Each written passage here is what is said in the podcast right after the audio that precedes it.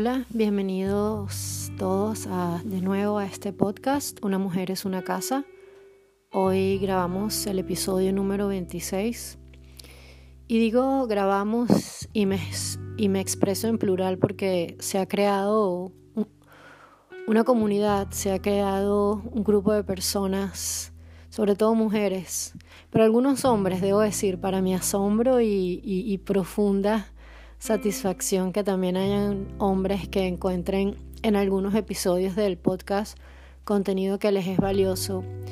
Pero el asunto de estar creando una comunidad a través de, de compartir este contenido y de, y de hacer eh, pensar y de provocar cosas en quienes lo escuchan y también en mí, porque para mí grabarlos representa en muchísimas ocasiones eh, una manera de yo también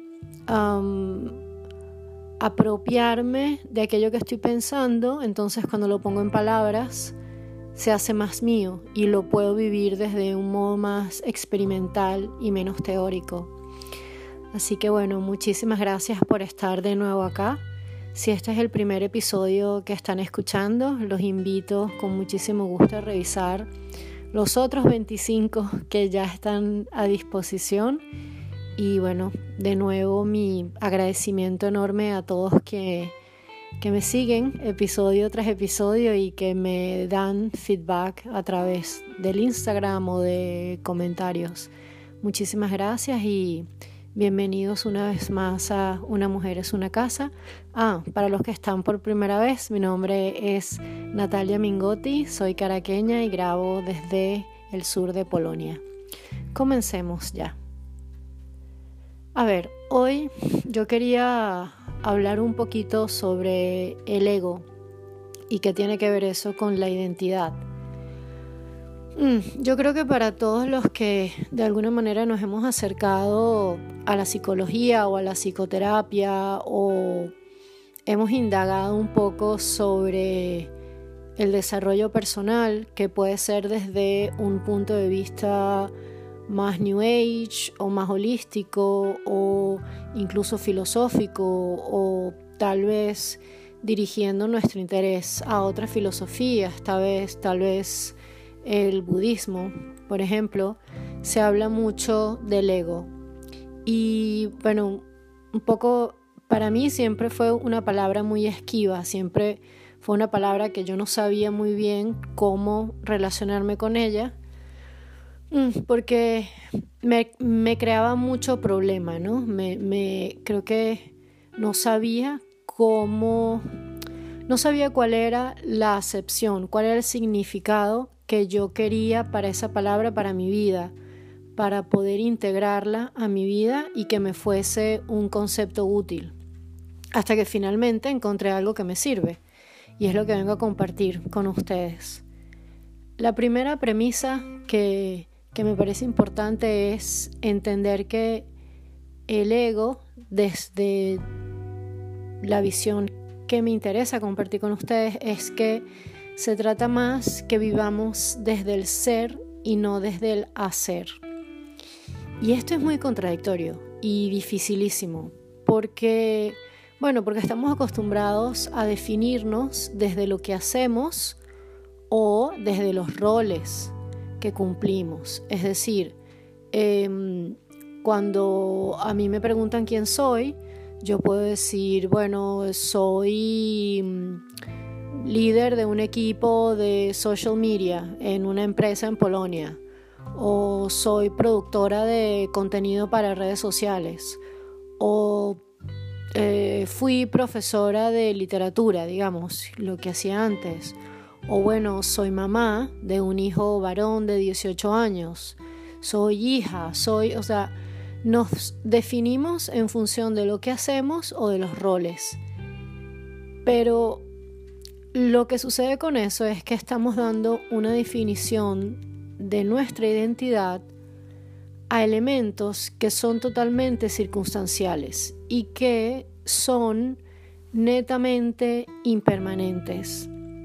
Y no es que yo en algún momento deje de ser la mamá de mi hijo, Pero ser mamá de mi hijo cambia etapa a etapa.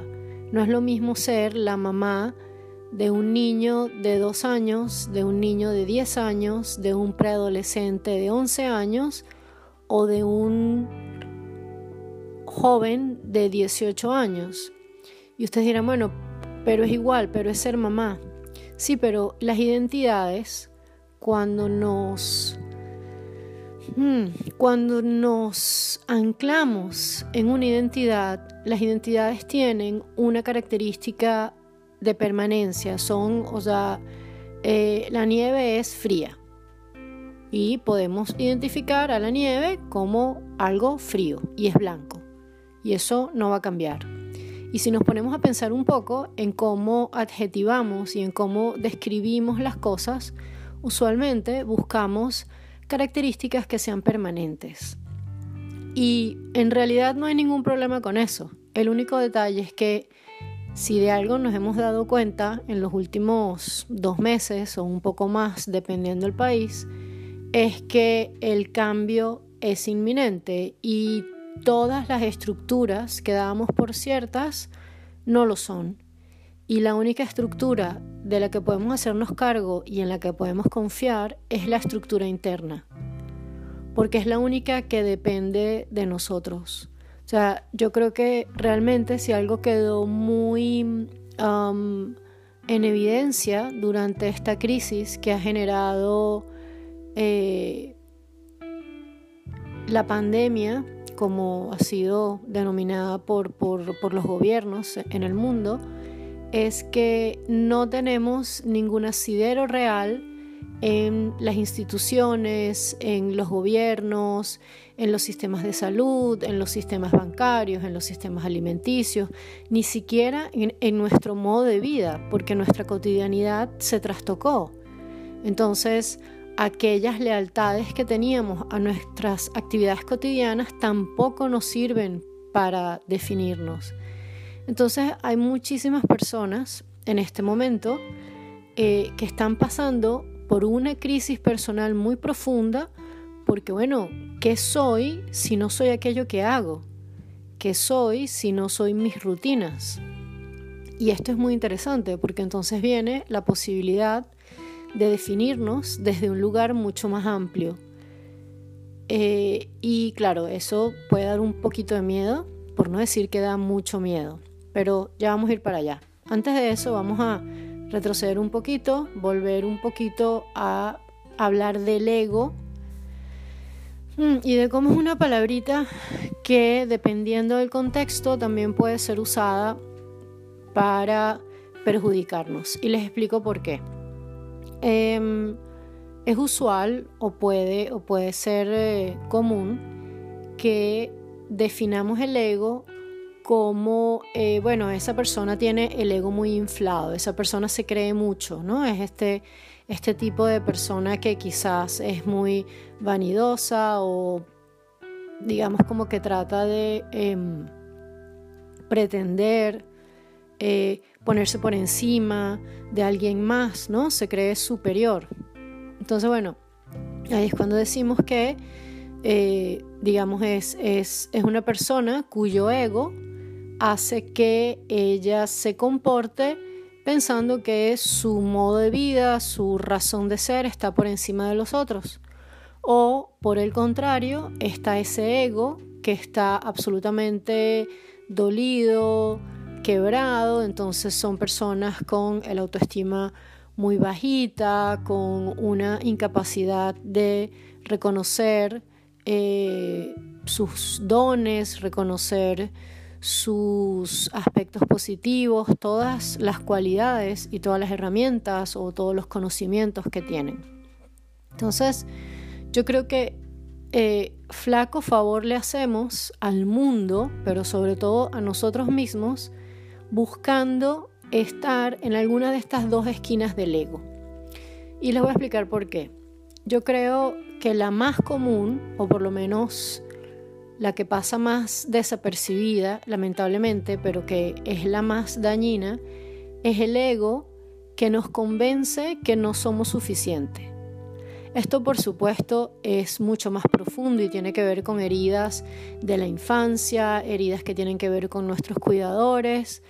Pero bueno, creo que como ya he mencionado en otros episodios del podcast, em, echarle la culpa a nuestros padres o abuelos o tíos por el adulto que somos hoy en día es más irresponsable todavía que lo que quiera que ellos han podido hacer o no hacer. Porque desde el momento que te conviertes adulto, tú eres responsable de tu vida y, hay una responsabilidad en buscar herramientas, en buscar ayuda, en buscar maneras de eh, lograr relacionarnos con ese momento de dolor, con ese momento de trauma, desde un lugar de poder y entonces dejar de ser víctimas para convertirnos en protagonistas de nuestra vida y escribir el guion de nuestra vida.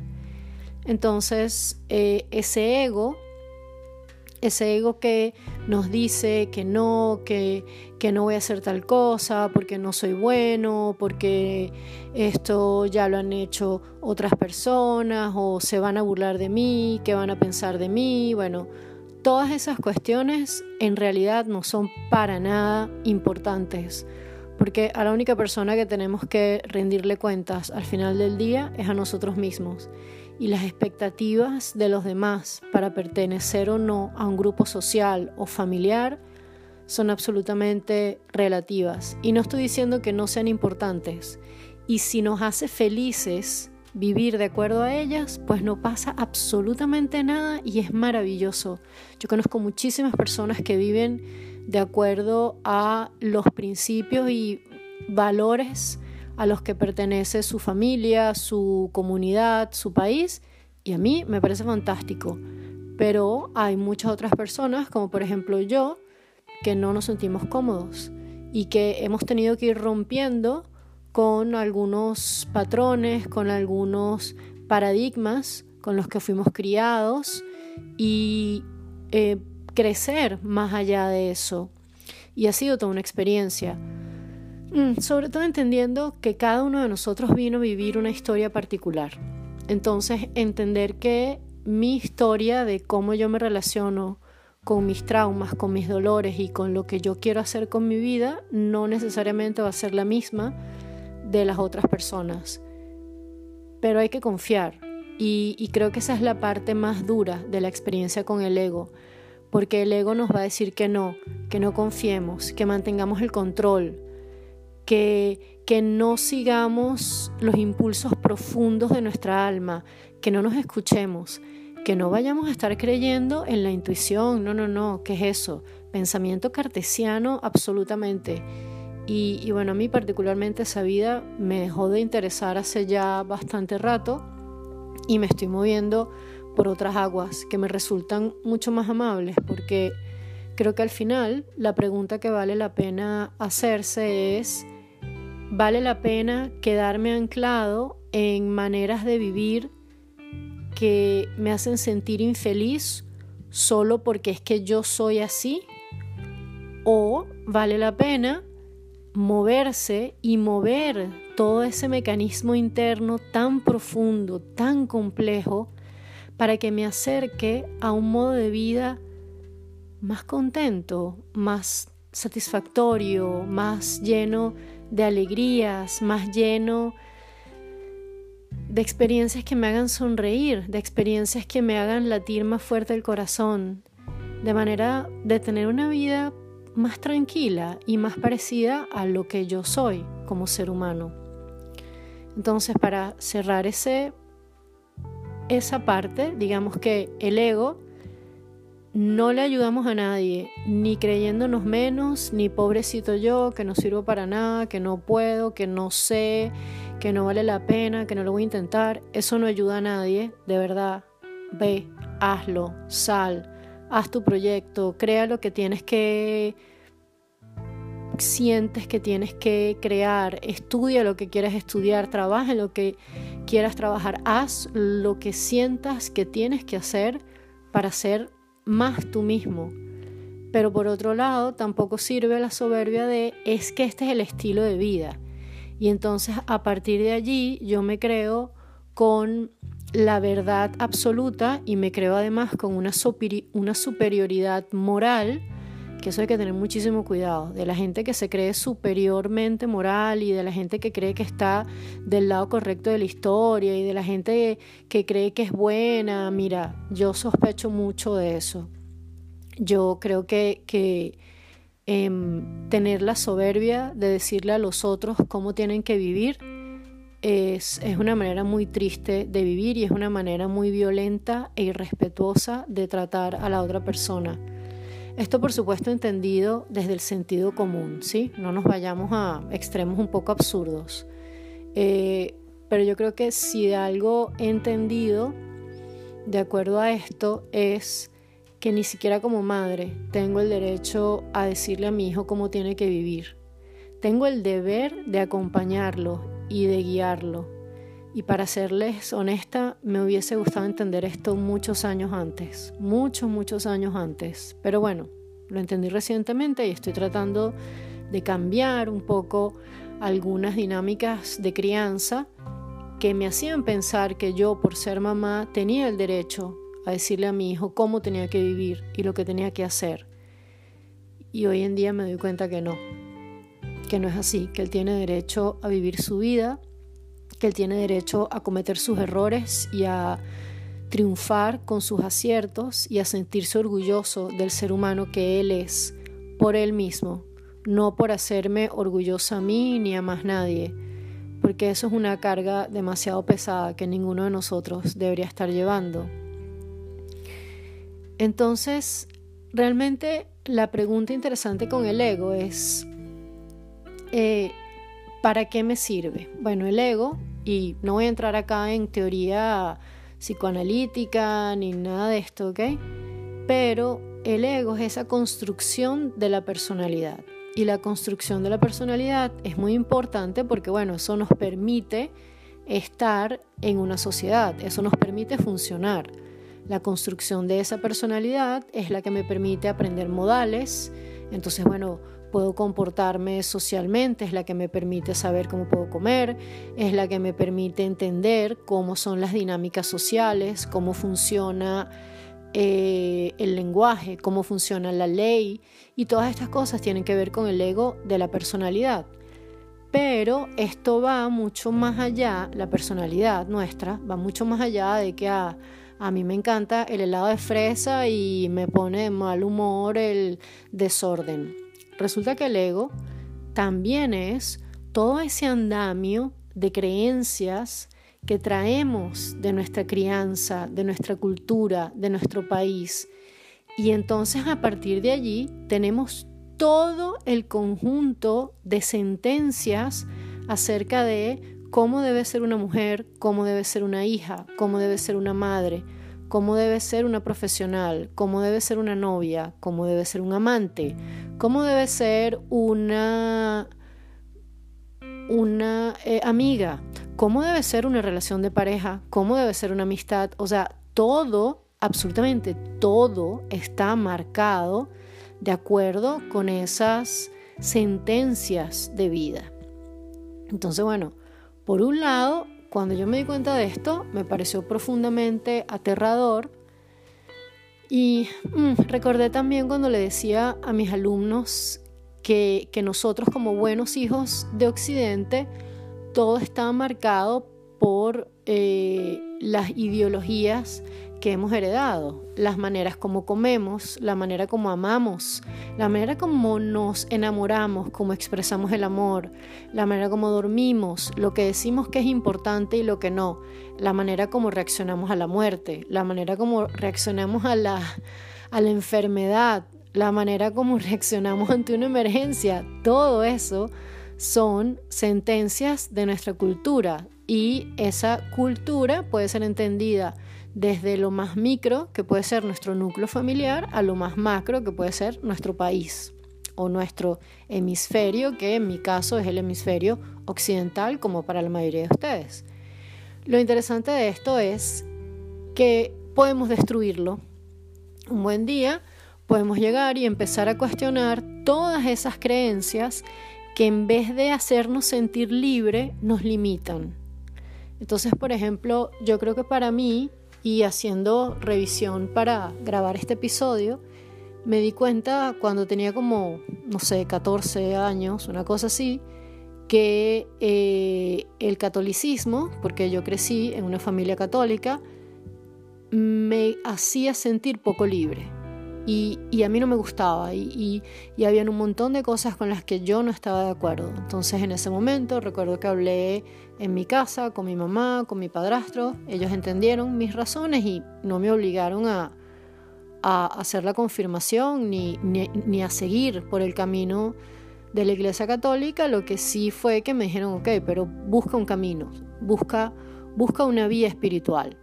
Y en su momento, bueno, me metí a budista, por supuesto que no duré, y en fin, he estado como eh, experimentando buscando un camino espiritual hasta que, bueno, he llegado a un punto en el que puedo tener en mi altar a Ganesha, a este dios hindú, junto con la Virgen, porque soy profundamente mariana y, la Virgen María para mí es muy importante.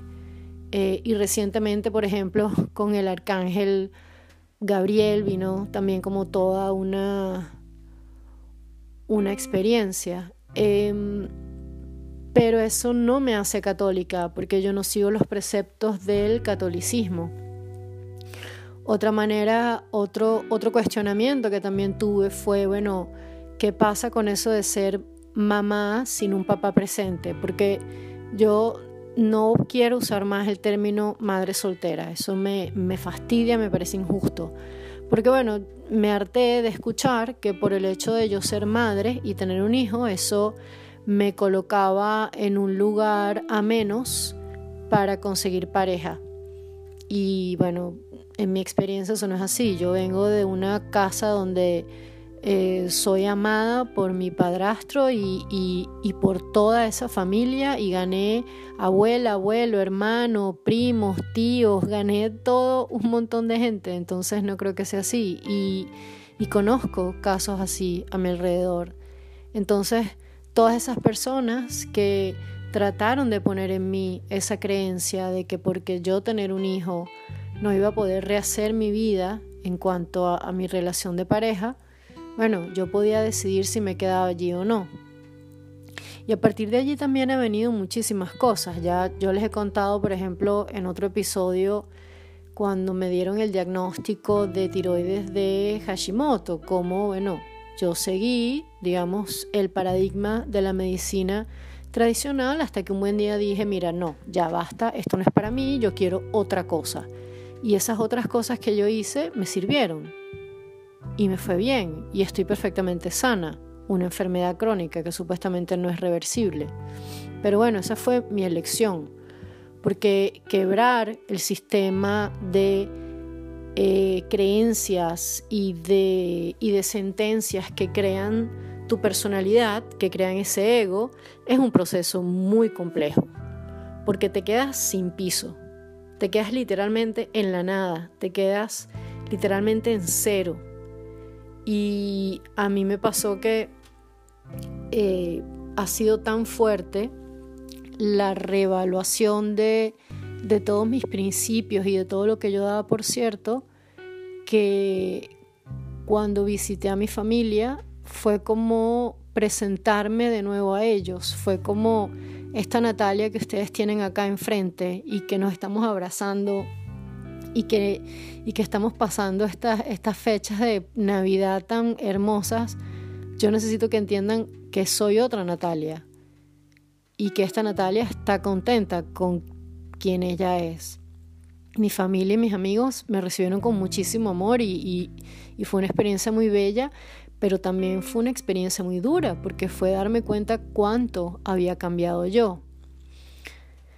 Em, valió la pena, totalmente, ha valido la pena destruir todo lo que he tenido que destruir, quebrarme como he tenido que quebrarme para poder encontrar un lugar de luz y para poder encontrar mi camino de lo que yo tengo que decir, que no necesariamente va a coincidir con el de otro. Y, quiero hacer énfasis con esto porque lamentablemente creo que caemos muy fácil en juzgar al otro desde mi realidad de vida y el otro no, no tiene por qué vivir desde lo que a mí me importa. A mí me importa el feminismo desde un lugar de darle poder tanto a la energía femenina como a la energía masculina. Me interesa la literatura, me interesa la cocina, sobre todo la cocina vegana, no porque yo sea vegana al 100%, sino porque es un tipo de cocina que me gusta mucho experimentar y que me parece mágico, como la alquimia de los vegetales y las frutas y las semillas funciona con otra energía. Me interesa el erotismo, me interesa todo lo que tiene que ver con la sexualidad humana, con todo ese discurso que durante tantos años fue eh, marginal y que además produce tanta incomodidad en montones de personas. Y, y, yo encuentro allí para mí un lugar de poder. Ahora que yo creo que todas las mujeres del mundo deben encontrar su lugar de poder en su cuerpo, en su vulva, en su vagina, en la capacidad de, de, de sentir un orgasmo. No, no creo que sea así. Absolutamente no.